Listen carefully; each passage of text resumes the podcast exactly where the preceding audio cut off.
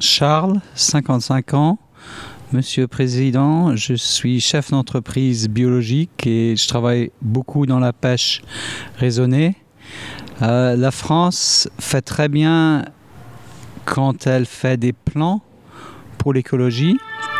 Elle euh, comprend les enjeux, mais elle ne s'applique pas avec les résultats et de renforcer ce que vous avez choisi de renforcer.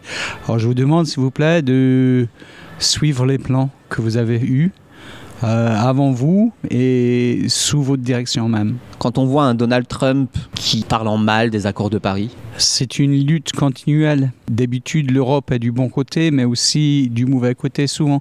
il faut continuer cette lutte et on a vu bien ça avec les événements récents de, Climate Action. Il faut trouver une méthode de faire que le choix écologique soit un choix de bonheur et que c'est pas une façon de retourner au Moyen Âge. Ah, il y a un très bon exemple à Copenhagen, par exemple. Est-ce que vous pouvez nous parler de la philosophie de votre entreprise et comment la pêche est réalisée? Nous, notre euh, vision écologique, c'est une vision qui est premièrement côté nature, conservation, euh, biodiversité, mais deuxièmement humaine il ne faut pas oublier la dimension humaine. Et donc, ça veut dire social, ça veut dire euh, des bons emplois, respecter les communautés côtières, euh, principalement, respecter les petits pêcheurs.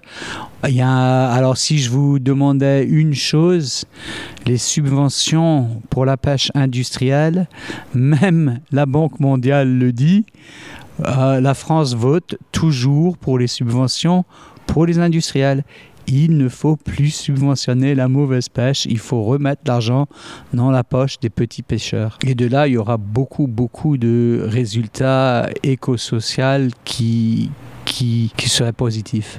Comment la France peut aider? La France euh, premièrement, a une voix importante à Bruxelles. Deuxièmement, elle a une voix très importante euh, dans certaines organisations de pêche telles que ICAT, qui est pour le thon dans l'Atlantique ou euh, et aussi au niveau des Nations Unies. Alors souvent, nous en tant que le public, on voit les politiciens signer sans cesse des accords, mais on voit pas ces accords passer à l'action. Et c'est ça que je vous ai dit au début. Il faut vraiment, on, on connaît à peu près tous les problèmes, ils ont été bien analysés par des gens beaucoup plus intelligents euh, que moi, avec euh, beaucoup plus de ressources. On, lit les papiers, mais on ne voit pas les solutions s'appliquer. Alors euh, moi, je demanderais qu'on mette presque à côté du système politique une démarche écologique qui passerait de gouvernement à gouvernement. Quelle est la situation aujourd'hui de la pêche dans le monde? Moi, je dirais qu'il y, a il y a des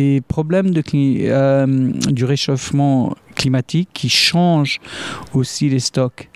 Mais avant ce problème, il y a le problème de la surpêche industrielle. Je reflèterai euh, ce qu'un chercheur de l'Université de Colombie, Daniel Paoli, qui en fait, il a été décoré par la France, il a été décoré par vous, Monsieur Macron. Euh, même Monsieur Daniel Paoli, euh, lisez ses propos. Lui, il parle de la pêche artisanale. Il dit que l'industriel ne peut pas marcher. C'est là qu'il y a tout l'esclavage, l'exploitation des gens mais aussi la surpêche. Alors, il faut qu'on mange un peu plus cher, un peu moins de poissons, mais je pense aussi que si on travaille vraiment sur cette question de subvention de la mauvaise méthode de pêche. Alors c'est souvent des subventions du euh, prix du diesel, mais aussi des subventions pour pêcher euh, dans des pays tiers. Si on pouvait vraiment travailler sur ce point, on pourrait bientôt changer les choses. Il y a une pêche au nord de Boulogne qui est totalement inéconomique. Elle marche pas du tout sans les subventions. Et ça, c'est ridicule du côté de, de, la pensée de la droite, de la gauche, du milieu. Ça fait rien. C'est ridicule de subventionner les mauvaises choses. Alors ça, euh, et c'est une démarche, je suppose, qui peut se passer ailleurs dans l'agriculture. Euh, c'est euh, mettre son argent où il peut avoir un bénéfice écologique et social surtout. Vous êtes franco-anglais Je suis franco-anglais. On ne fait pas mieux en Angleterre. Comment voyez-vous la société en France? Vous êtes quand même plus social que l'Angleterre. Mais vous êtes plus bureaucratique. Et des fois, la bureaucratie, ça complique les choses.